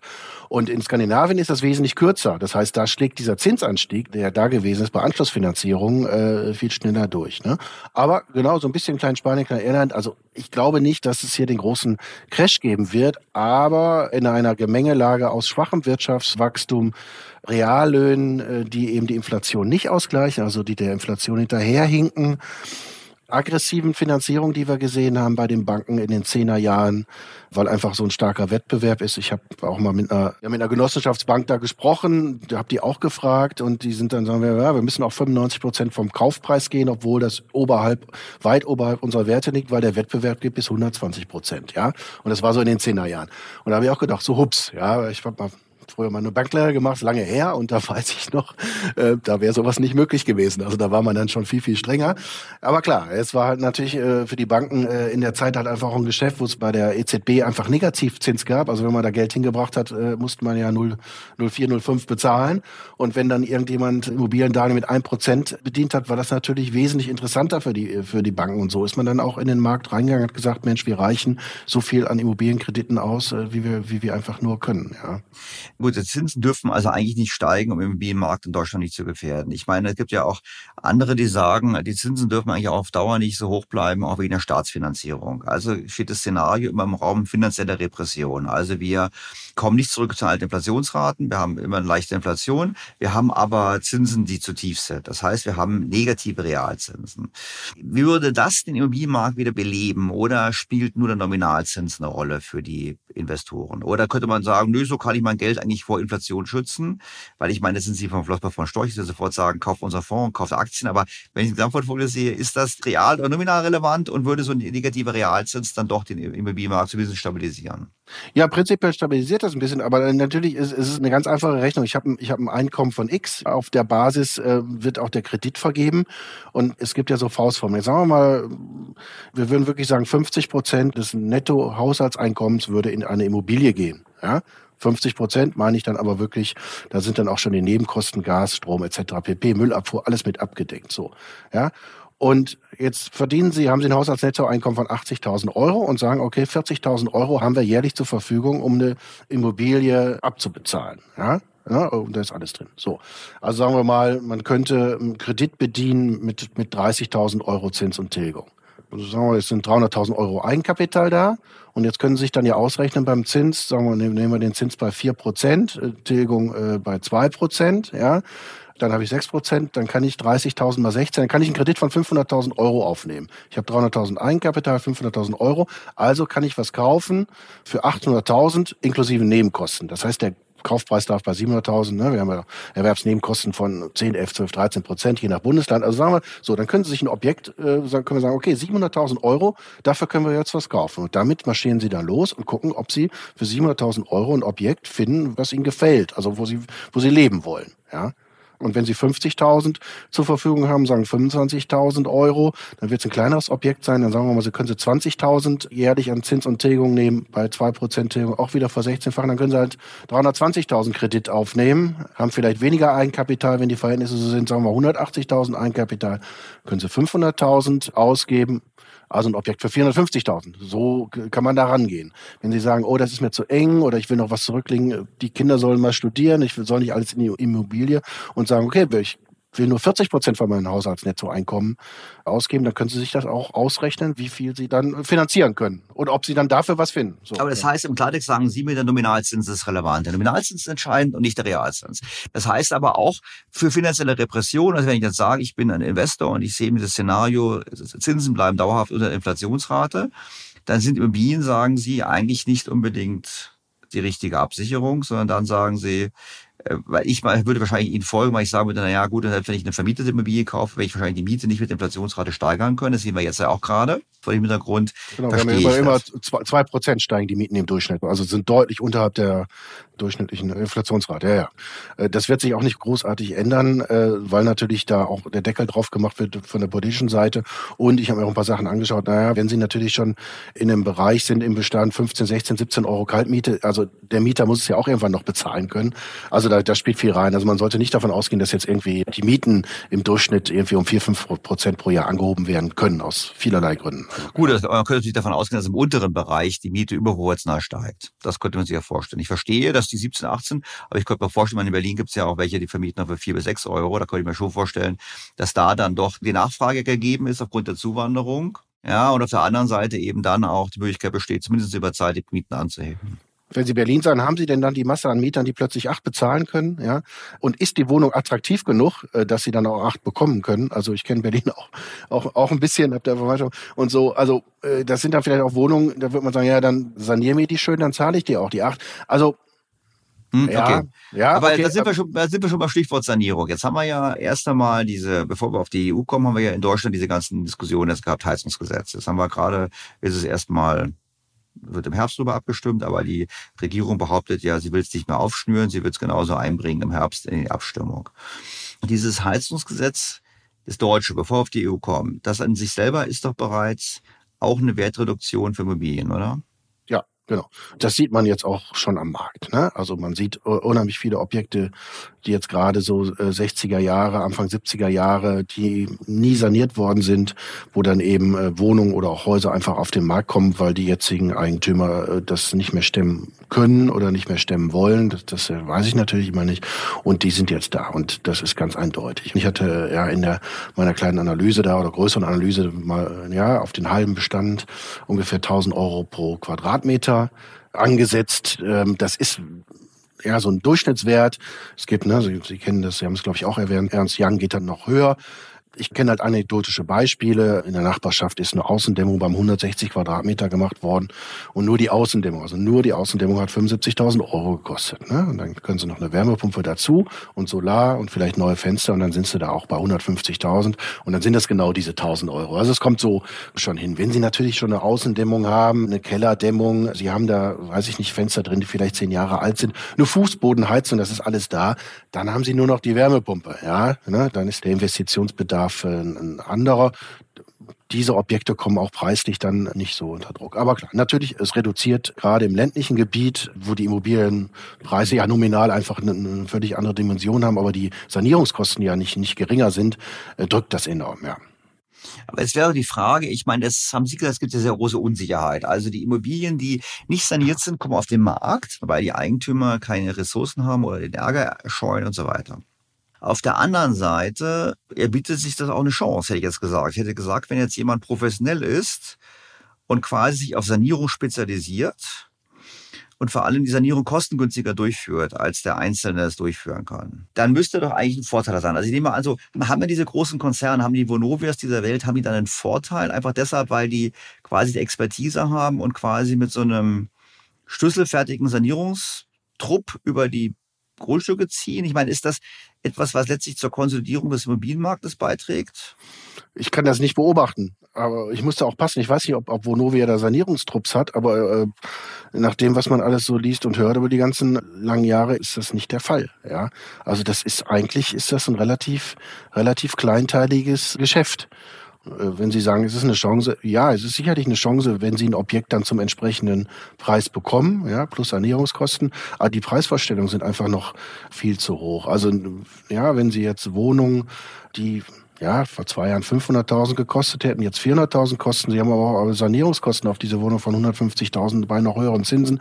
Dann rechnet sich das ja viel, viel schlechter als vor zwei Jahren, obwohl der Preis darunter gegangen ist. Und das ist das, was auch zu beobachten ist, dass da Verkäufer einfach nicht bereit sind oder bisher noch nicht bereit sind, die Abschläge hinzunehmen. Und natürlich die Käufer, äh, die ja in der Regel sich auch schon äh, oder Kaufinteressenten länger damit beschäftigt haben, das einfach durchrechnen und sagen, hey, das, das, das wird ja für uns jetzt teurer. Plus noch eine, eine Unsicherheitsmarge irgendwie da einfügen müssen. Was kommt denn da noch von der EU? Ja, und okay. für ich dann diese Kriterien. Ne? Genau. Ja. Ich habe natürlich gedacht, okay, wir haben große Unsicherheit im Preisniveau. Das führt dann oftmals dazu, dass die Preise unter Umständen zu tief sind. Jetzt sagen sie, nee, die sind, die sind noch nicht zu tief, weil wir, weil wir noch den Preisankereffekt haben, weil die Menschen noch an die Preise denken, die vor zwei Jahren waren.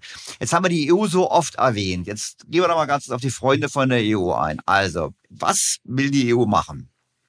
Ja, so ganz genau wissen wir nicht. Also die EU will halt, ähm, dass der Gebäudebestand in Europa äh, hochsaniert wird auf gewisse Energieeffizienzklassen. Die sind jetzt nicht eins zu eins, so wie sie im Moment in Deutschland sind, aber so ähnlich. So. Und in anderen Ländern gibt's auch Energieeffizienzklassen, so ähnlich wie bei uns. Und dann wird gesagt, so, ihr müsst jetzt alle mal ein, zwei Stufen nach oben. Jetzt mal ganz simpel gesprochen. Also alle, egal wie gut sie sind, müssen alle besser werden. So ist bisher Stand der Dinge. Ja, genau. Alle müssen besser werden, aber alle müssen nicht auf den Stand von, ich sag jetzt mal C kommen, ja. Was dazu führt, weil in Deutschland allen Unkenrufen zum Trotz der Gebäudebestand doch überdurchschnittlich gut saniert ist im Vergleich zu anderen EU-Ländern, dass in Deutschland einfach mehr Geld in die Hand genommen werden muss, weil wenn sie äh, von, von einer Energieeffizienzstufe E auf äh, C hochsanieren, ist es teurer, als wenn sie bisher pfeift nur der Wind durch. Ja, da müssen sie ein bisschen das ist jetzt übertrieben gesprochen, vielleicht ein bisschen Pulmoll nehmen und dann wird gesagt, Mensch, das ist eine Energiestufe besser und dann haben sie ein bisschen Geld in die Hand genommen. Ja, so stellt sich das äh, aktuell dar. Das ist ja geplant für 2029, 30, ja. Und ähm, so, das kommt eben zum Heizungsgesetz, zum Heizungstausch noch dazu. Zum Teil wird das komplementär sein, dass man sagt, okay, wenn ich jetzt die Wärmepumpe und die komplette Grundsanierung mache für viel Geld, dann werde ich sicherlich diese EU-Vorgaben erfüllen. Aber nicht jeder hat das Geld, nicht jeder kriegt die Finanzierung und nicht jeder will das auch. Da wird ja auch viel schön gerechnet. Ja, also selbst wenn ich jetzt mal das weiche ich ein bisschen ab, aber wenn ich jetzt mal sage, okay, die, die Gaspreise werden sich dauerhaft auf 20 Cent je Kilowattstunde einstellen. Im Moment sind wir bei 10 übrigens. Wenn sie jetzt abschließen, ja, dann habe ich vielleicht dreifache Gaskosten gegenüber 2016, 17 oder so. Ja, dann zahle ich vielleicht 5000 statt 1600. Gut, ja, das ist natürlich äh, schon mehr, aber äh, wenn ich das über 10 Jahre mache, sind es auch nur 34.000 Euro. Ne? Eine Wärmepumpe plus X, um da hinzukommen, um die Einsparung jetzt mal zu haben. Die Investitionskosten, Opportunitätskosten werden dann meistens nicht mitberechnet. Aber jetzt bin ich ein bisschen abgewichen abgewichen. Aber EU, aber, ja. Aber eigentlich ist es nicht abgewichen. Ich habe natürlich die Frage gestellt, wenn ich jetzt mal vorstelle, Sie würden jetzt, keine Ahnung, ein Kumpel kommt bei Ihnen vorbei und sagt zu Ihnen, ich habe hier so ein, was ich, so ein Mietshaus, was ich, 60er Jahre, 50, 60er Jahre, was man damals gebaut hat. Hat zwar schon Doppelfenster, aber keine große Isolierung, ähm, und eine Gasheizung oder Ölheizung. Na, was würden Sie dem raten? Sie würden ihm sagen, natürlich, hey, wärst du vor zwei Jahren gekommen, hätte ich dir gesagt, du sollst verkaufen. Hat er nicht gemacht. Den Punkt haben wir verpasst. Jetzt kann sagen, stell's im Markt, aber Käufer findest du eh keinen zur Zeit. Oder würden Sie vielleicht sogar sagen, mach nix, jetzt hast du es, sitzt es einfach aus, wer weiß, bis 2030 vergeht noch viel Zeit und die Politik kann sich auch wieder ändern. Siehe auch aktuelle Umfragen in, in Deutschland. Ich meine, weil ich muss dazu sagen, so, das habe ich im Podcast ja auch gesagt, eben auch inspiriert durch, durch Ihre Studie das EU-Gesetz ist ja schon eine massive Vermögensvernichtung. Ich meine, wir haben die 1000 Euro im Raum stehen. Sie haben die Rechnung gemacht. Ich habe die dann nachvollzogen, habe noch aktuellere Zahlen beschafft. Aber Sie haben gesagt, im Prinzip gesagt, okay, Ernst Young hat gesagt, das sind 3000 Milliarden. Dann habe ich ihre Analogie übernommen, um den Gebäudewert der Wohnmobilien zu ermitteln mit 6.500. Ich glaube, sie hat ein bisschen anderen Wert, aber weil sie etwas ältere Zahlen haben. Dann reden wir fast um 50 Prozent des Gebäudewertes. So. Das ist eine massive Vermögensvernichtung. Und ich glaube mal, wenn wir damit in den Wahlkampf ziehen, dann müssen die Grünen schon extrem überzeugende Argumente haben, dass die Leute sagen, super, wir finden das klasse. Ich könnte mir vorstellen, dass da andere Parteien, die sagen, hört mit dem Mist auf, starken Zuspruch bekommen. Also letztlich sind wir in einer Situation hier, dass wir im Prinzip auch eine Art politische Wette abgeben müssen, ob denn in ein paar Jahren die Politik überhaupt noch dieselbe Richtung verfolgt. Genau da stimme ich Ihnen vollkommen zu. Also A, der Ratschlag, äh, ich würde schon sagen, erstmal abwarten und aussitzen. Das hat sich auch jetzt bewährt. Also wer jetzt hektisch angefangen hat zu sagen, ich muss jetzt unbedingt was machen oder so, der sieht, okay, jetzt wird es doch nicht so schlimm kommen, die Übergangsfristen, Kesselaustausch und ich kann auch reparieren und so weiter und so fort. Genau, ich würde es erst A erstmal aussitzen und B, äh, ich, ich bin jetzt nun wirklich überhaupt kein, kein Jurist, aber ich ziehe doch stark im Zweifel, dass das über die EU, ja, es gibt eine Richtlinie, wird dann in nationales Recht umgewandelt, ob das nicht irgendwann so ein starker Eingriff ist ins Eigentumsrecht, in das verfassungsrechtlich verankerte, dass es dann dann eben auch Klagen gibt. Also dass dann gesagt wird, also so. Und wer, ne, wer objektiviert denn dann auch, also ne, jetzt gibt's dann diese EU, äh, stellen wir uns das vor, die gibt es dann. Wer nimmt mir das denn dann ab? Ja, also wer stellt mir denn dann den Pass aus? Und wie ist das denn objektivierbar? Ob jetzt Ihre Immobilie oder meine Immobilie so? Und dann kann ich ja sagen, Moment mal, aber wie kommen Sie denn darauf? Das ist ja, da finde ich, befindet sich die Politik insgesamt da in, in einem sehr, sehr äh, schwierigen äh, Fahrwasser. Gerade was dann eben auch die, was da von der EU kommen soll. Also mein Rat wäre tatsächlich, das erstmal auszusitzen oder zu sagen, naja gut, stell's mal zum Verkauf, vielleicht findet, findet sich ja doch jemand. Aber muss auch sehen, äh, wenn es jetzt äh, nicht so gut saniert ist, ich meine, wenn es ein vermietetes Mehrfamilienhaus ist, es zahlt ja der Mieter auch. Ne? Der Vermieter zahlt zwar jetzt die Hälfte vom CO2-Preis damit oder so, aber das ist dann jetzt auch nicht so viel. Da muss man jetzt auch nicht so ein großes Fass, glaube ich, ausmachen. Also von daher gesehen, ähm, ja, trifft es ja erstmal nicht, solange da noch alles alles läuft. Vielleicht gibt's ja auch da Gasetagenheizung, ja, dann sieht's ja noch mal ganz anders aus. Ne? Was machen Sie jetzt als, äh, als Vermieter, wenn da Gasetagenheizungen drin sind, die alle laufen?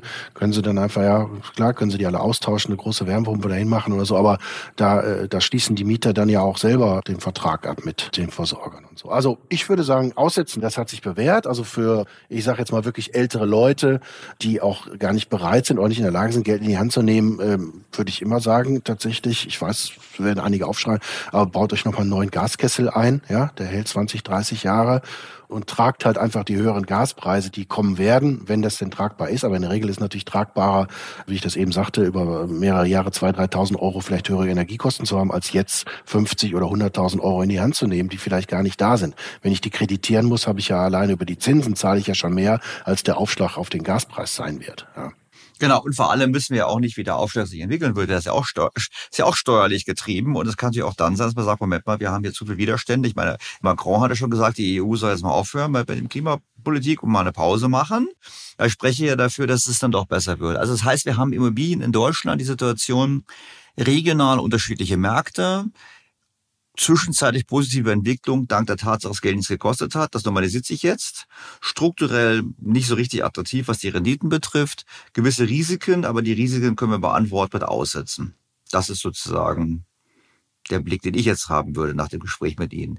Die Frage ist jetzt ja, wenn wir noch mal kurz einen Blick machen über Deutschland hinweg weltweit. Ich habe mal eine Studie gelesen, dass Immobilienpreise eigentlich oder Immobilien eigentlich das wesentliche Asset ist, welches letzten 30, 40, 50 Jahren im Preis gestiegen ist. Also wenn Sie so mal Thomas Piketty und die anderen anschauen, die mal sagen, boah, die Reichen werden mal reicher und die Vermögen relativ zur Wirtschaftsleistung sind so stark gestiegen. Wenn man da genauer einschaut, ist der wichtigste Faktor sind eigentlich die Immobilienpreise. Ist es denn weltweit ähnlich oder ist es nur in Deutschland so unattraktiv und in anderen Ländern der Welt Immobilien äh, waren die ein gutes Investment erstens und zweitens, wie sehen Sie denn da das Szenario? Ist das auch so nur, nur zinsabhängig oder was steht da ähm, an als Entwicklung? Wenn ich das richtig einordnen kann, dann würde ich sagen, äh, komme ich nochmal darauf zurück, dass ja, wir betrachten immer so Durchschnittswerte den und so. Und die Durchschnitte werden halt durch gewisse Standorte, attraktive Standorte einfach stark nach oben gezogen. Ja, das heißt, in der Fläche spielt sich das eigentlich eigentlich nicht ab, sondern es spielt sich dann eben ab in San Francisco, ja, wo natürlich Silicon Valley natürlich extreme äh, Immobilienpreissteigerungen gewesen sind. In Miami, in New York. Wir reden über Paris. Ist natürlich, ja, wenn man sieht, in, in, in Paris wohnt jeder vierte, jeder fünfte Franzose wohnt, wohnt in Paris oder der Großregion. Da spielt sich das natürlich ab, nicht im ländlichen Bereich. Wenn Sie vor 30 Jahren in, in München gekauft hätten, einen Altbau in München, dann wären Sie jetzt damit auch ziemlich glücklich gewesen. Aber tatsächlich dann eben in München und, und vielleicht dann schon nicht mehr in Augsburg oder so, wobei es auch ein bisschen mitgezogen ist, ne, durch die aber so, und schon gar nicht im ländlichen Bereich. Also von daher gesehen, glaube ich, ist es so, dass und da mag man zustimmen, dass die, ja, die Reichen, ne, also die Vermögenden, die entsprechend die Verwaltung haben, die entsprechend äh, auch rumkommen und sagen, Mensch, das ist mir für mich ein interessanter Investment Case, ein interessanter äh, Spot, Hotspot, ja, die werden damit dann auch ihre Renditen schon gemacht haben. Aber jetzt äh, der Normalsterbliche, der jetzt sagt, na ja, ich, ich kaufe mir mal eine Eigentumswohnung oder ich finanziere mal für eine Million das berühmte Zinshaus in, in Bochum oder so. Ja, der ist dadurch leider nicht, nicht reich geworden. Er hätte es wahrscheinlich einfach, wäre mit dem Aktienmarkt höchstwahrscheinlich besser gefahren. Ne? Und die sehr Vermögenden, die diversifizieren, sie haben andere Möglichkeiten, sie haben einfach auch ein anderen, anderes Kapital. Ja? Wer kann jetzt schon sagen, ich kaufe eine Immobilie für 10 oder 20 Millionen, am besten noch mit Eigenkapital. Ja? Während der Finanzkrise äh, ist es halt so, dass die Vermögenden auch in Deutschland sehr viel an ihre Bankberater rangegangen sind, an die Großbank, haben gesagt, Mensch, sucht mir doch mal, ich habe Angst, der Euro platzt, sucht mir mal Immobilien, ich kaufe mit Eigenkapital, die vermietet sind, kümmert euch drum, ich stelle euch das zur Verfügung. Und das waren die ersten, die die Immobilien auch, äh, bevor es dann eben nach oben ging, äh, dann, dann weggekauft haben. Die sind also gar nicht auf den Markt gekommen und haben davon natürlich auch profitiert, auch wenn es jetzt runtergeht, weil sie einfach früh dran waren, weil sie sehr attraktive Objekte gekauft haben. Aber das ist, äh, wie gesagt, immer diese, diese Spitze, ja, diese Hotspots, wo das zieht. Das ist in Deutschland auch eingeschränkt der Fall, aber es ist im Ausland eben dann noch markanter. Also ich glaube, ich weiß es nicht, aber ich glaube nicht, dass in Ohio jetzt irgendwie da die Immobilienpreise in irgendeiner Form auch nur annähern, was mit denen in San Francisco oder New York zu tun haben. Aber so ist es. Deswegen Immobilienmarkt immer so Durchschnittsbetrachtung, das ist immer alles ganz schwierig. Man muss da wirklich im Einzelnen draufgehen. Und so ein Aktienmarkt, der ist halt natürlich äh, zwar auch heterogen, aber da habe ich ja die Indizes als homogene, ja, die ich ja auch nachvollziehen kann und investieren investieren kann. Gibt es irgendwelche Produkte auf den deutschen Immobilienpreisindex oder so? Wüsste ich nicht. Ja, also ich kann da gar nicht so. Und wenn ich das machen würde, dann sehe ich ja auch, wenn ich nur in den Index reingehe, das ist dann da nicht so doll. Also ja, würden Sie denn generell, was sagen Sie denn zu den Möglichkeiten des Investments in Immobilien? Wenn ich jetzt nicht, ich kann selber ein Haus kaufen, was ich selber nutze, ich kann ein Haus kaufen, eine Wohnung kaufen, zu vermieten, ein Haus kaufen, zum Vermieten. Oder ich kaufe eben Immobilienaktien oder REITs. Ich meine, vielleicht zum Abschluss noch ein Wort dazu. Ich meine, sind das so Instrumente, wenn ich sage, na gut, ich bin nicht reich wie die Reichen, aber ich habe ein bisschen gespart und ich mache einen Aktienfonds, mache daneben auch nochmal so einen Immobilienfonds. Ist das sinnhaft oder sagen Sie, Ach, das ist okay. Ich sehe Sie jetzt, was Sie meine meine Hörer sehen Sie nicht. Also Sie müssen was ja, zu ja. sagen, ja. Ja, genau. Also wir haben, wir haben ja, wir, es gibt ja die berühmten geschlossenen Immobilienfonds, ne, wo ich zum Teil unternehmerisch tätig bin, vielleicht auch mal Nachschusspflichten habe, sehr kompliziert, sehr komplex. Ich weiß nicht, was am Ende bei, bei rauskommt. Die haben eine Laufzeit zehn, vielleicht noch länger Jahre. Das äh, ist eigentlich nicht, weil da habe ich auch eine Blackbox häufig. Davon würde ich generell äh, abraten, wobei ich jetzt hier keine Anlageempfehlung eigentlich abgeben will, aber so. Dann gibt's die offenen Immobilienfonds, da haben wir gesehen, während der Finanzkrise wurden die auch geschlossen, weil es so große Abzüge sind. Die bringen äh, in der Regel Renditen zwei, drei, vielleicht dreieinhalb Prozent, also liegen jetzt im Moment dann auch unterhalb des, des, des Anleihemarktes. Also eigentlich kein Grund, warum ich das machen sollte. Dann habe ich, äh, ich kann ja auch in in Anleihen von Immobilienunternehmen gehe, da muss ich mir natürlich mal anschauen, ne? wie sind die finanziert, wie ist deren Profil. Und dann habe ich natürlich die Aktien. So, jetzt habe ich das Problem bei Immobilienaktien, dass ich einmal äh, schon auch vom Immobilienmarkt abhängig bin und ich bin natürlich vom Aktienmarkt. Das heißt, ich habe eigentlich mit der Immobilien ein etwas erhöhtes Risiko sogar. Ja?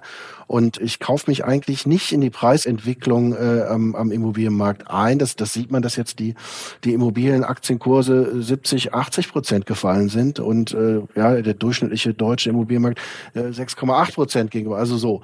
Also das heißt, Immobilienaktien werden natürlich auch beim stabilen Immobilienmarkt werden natürlich auch mit abverkauft, vielleicht dann nicht ganz so stark, aber wenn es an den Aktienmärkten runtergeht, dann sagen wir, wieso ist doch alles bei denen geschäftlich in Ordnung? Ja, aber ich hänge halt am Aktienmarkt mit dran. Und dann habe ich aber auch das spezifische Risiko, dass vielleicht der Aktienmarkt noch ganz gut läuft, aber der Immobilienmarkt ja nicht. Dann sagen die Leute, jetzt verkaufe ich die Aktien, aber der Immobilienmarkt nicht läuft. Also äh, das ist sicherlich keine Alternative zu einem Direktinvestment in eine Immobilie. Das hat eine völlig andere Struktur.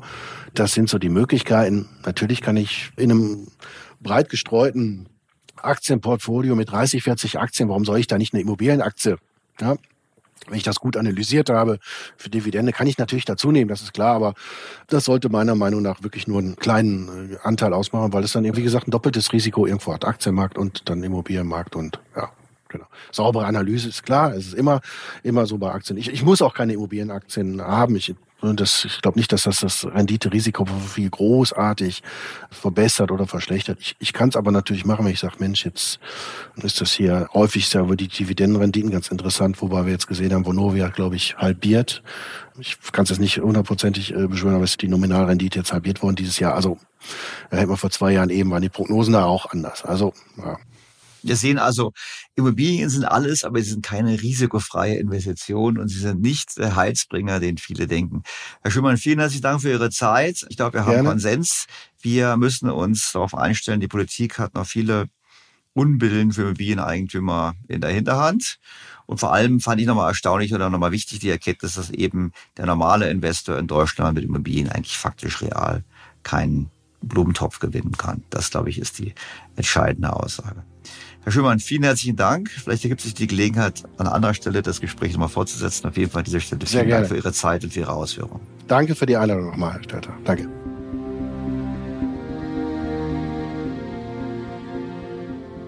Ich denke, man sollte die Argumente von Christoph Schürmann sehr ernst nehmen. Im aktuellen Umfeld spricht wenig für Investitionen in Deutschland. Und das gilt auch für Immobilien.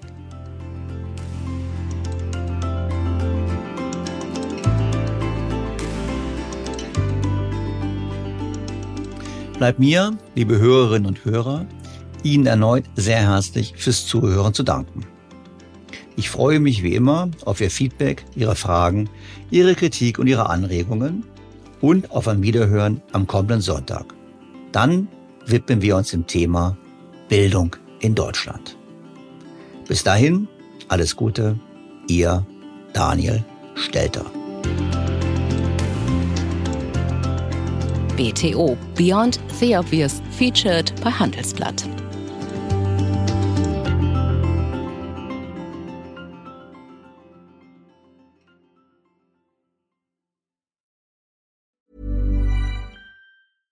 Was ist noch besser als ein guter Plan? Die Möglichkeit, ihn zu ändern. Mit integrierter KI bietet Workday kontinuierliche Innovationen, die Ihnen helfen, agil zu bleiben, egal was passiert.